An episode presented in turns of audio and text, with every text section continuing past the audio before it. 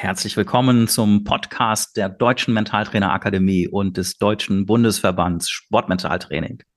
Hier bekommst du regelmäßig praktische Infos, Methoden, Tipps und Tricks rund um das Sportmentaltraining, was du natürlich im Sport einsetzen kannst, aber auch übertragen kannst in deinen Alltag.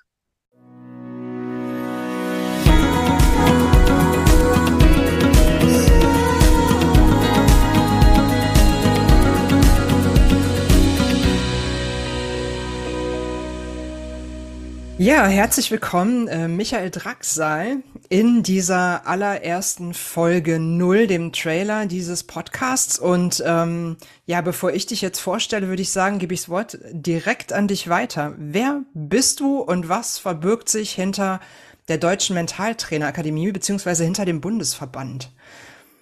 Ja, danke Tanja für das Intro. Vielen Dank für dein Engagement. Ähm, es wird echt Zeit, dass wir die Botschaft hier mal nach draußen bringen. Ähm, ich mache das jetzt schon seit knapp 30 Jahren. Ich komme ursprünglich aus dem Tanzen, habe Standard- und lateinamerikanischen Tanz gemacht, ähm, wollte sogar Profitänzer werden. Aber leider ist mir eine Verletzung dazwischen gekommen. Und ja, ich hatte halt keinen Mentaltrainer damals. Mein Trainer wusste auch nicht, wie man damit mental umgeht. Bin dann in ein Loch gefallen, so nach dem Motto, ja, meine äh, Laufbahn, wie ich sie mir vorgestellt hatte, kann ich leider nicht verwirklichen. Was kann ich tun? Und ich bin damals zu Professor Jansen ähm, nach Kiel gegangen, Sportpsychologie-Professor. Und äh, der hat mich tatsächlich eine Dreiviertelstunde beraten. Und das war mein Erweckungsmoment, äh, weil ich wusste nicht, dass es Methoden gibt, neben dem fachlichen sozusagen ähm, die Laufbahn aus einer Vogelperspektive zu begleiten. So mhm. mentale Themen, Coaching-Themen. Und da dachte ich, wow, krass, wieso weiß das mein Trainer nicht? Und äh, davon muss die Sportwelt erfahren. Ich meine, das war, wie gesagt, so Anfang der 1990er Jahre, ist schon ein bisschen her. ähm, ja. Und ich habe dann natürlich angefangen, das dann auch äh, zu studieren, also äh, Sportwissenschaften, Psychologie, habe die ganzen Qualifikationen gemacht. Und natürlich kommt dann irgendwann der Moment, wo man ja überlegt, wie kann man das eben ja, anderen auch weitergeben. Und da haben wir halt im Februar 2010 die Deutsche Mentaltrainerakademie ins Leben gerufen als mhm. gemeinnützigen Verein. Das war irgendwie ganz wichtig, weil die Sportwelt ist vereinsmäßig organisiert und haben angefangen, Mentaltrainerinnen und Mentaltrainer zu qualifizieren. Und irgendwann wurde es so viel äh, nach dem Motto, wir haben jetzt hier sogar im Grunde genommen einen Beruf kreiert. Äh, was machen wir mit den ganzen qualifizierten Expertinnen und Experten? Und naja, dann kam halt die Idee daraus, auch noch einen Berufsverband zu gründen, also parallel. Mhm. Ähm, das ist der Deutsche Bundesverband Sportmentaltraining. Okay, wow, Wahnsinn. Also du hast auf jeden Fall auch eine eigene Geschichte, die sich dahinter verbirgt und die dann quasi auch ausschlaggebend war für diese ganze, ähm, ja, wirklich auch motivierende und tolle Entwicklung. Also wirklich, ähm, ja, persönliche Expertise ähm, aus der Praxis. Ja. Ähm, jetzt hast du schon gesagt, äh, Deutsche Mentaltrainer Akademie. Ähm, jetzt würde ich natürlich auch äh, direkt fragen, ähm, Mentaltraining, ähm, es hat wahrscheinlich noch mal einen anderen Fokus als das Coaching oder was kann ich mir darunter vorstellen? Also warum Mentaltrainer Akademie?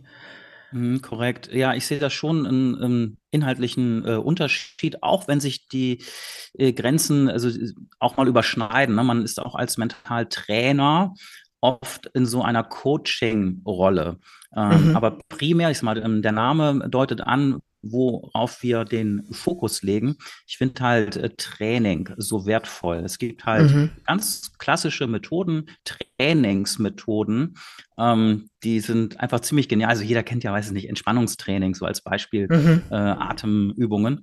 Und ähm, das ist halt kein Coaching, das ist Training. Und das sind sozusagen alles so mentale Übungen, die man dann ins reguläre Training sogar integrieren kann. Da muss man gar nicht immer so eine extra Mentaltrainingsstunde machen, sondern das kann man ganz einfach ins reguläre Training integrieren. Und mhm. das war uns eben ganz wichtig, dass wir nicht irgendwie so, weiß ich nicht, eventmäßig Mentaltraining anbieten, sondern dass es wirklich integriert wird in den deutschen Sport.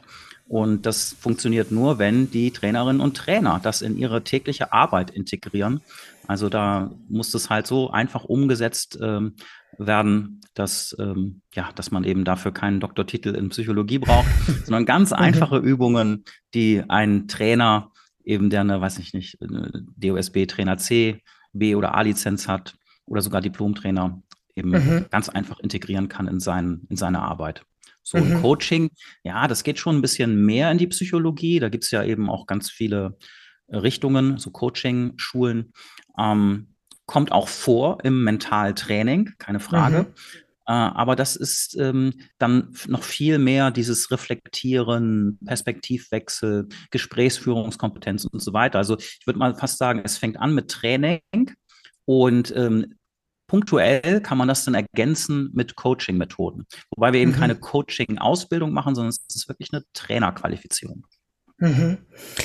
Ähm, da schlägst du schon eine ganz gute Brücke und zwar natürlich zu meiner Frage, ähm, also vor allen Dingen für die HörerInnen da draußen, äh, für wen ist dieser Podcast denn nun geeignet? Also richtet der sich nur an, ich sag mal, Leistungssportler da draußen, die auf hohem Niveau unterwegs sind? Äh, richtet sich der Podcast eher an TrainerInnen oder ähm, ist das im Prinzip etwas für jedermann, ähm, was hier besprochen wird?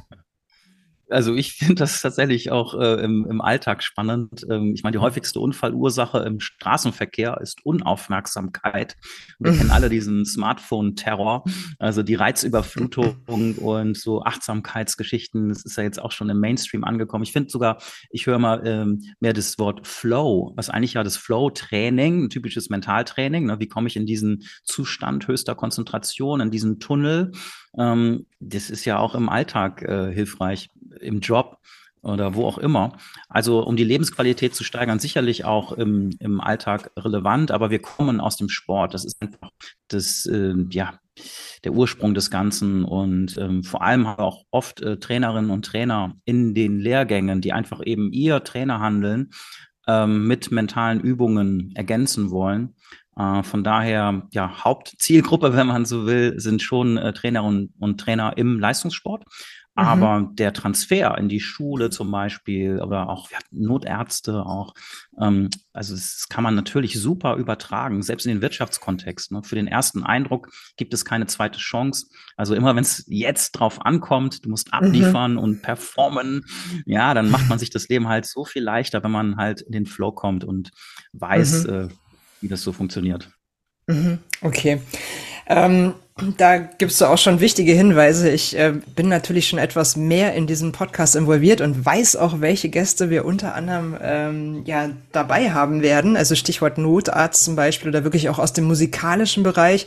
Ja, also performen da, wo es wirklich drauf ankommt. Ähm, also da gibt's ja auch wirklich ganz spannende ähm, Momente, die, glaube ich, auch jeder kennt im Leben, der jetzt hier gerade zuhört, ne? wo man denkt, ach Mensch, hätte ich das mal gewusst, ähm, dann hätte es vielleicht auch irgendwie ähm, ein bisschen leichter, ein bisschen besser funktioniert.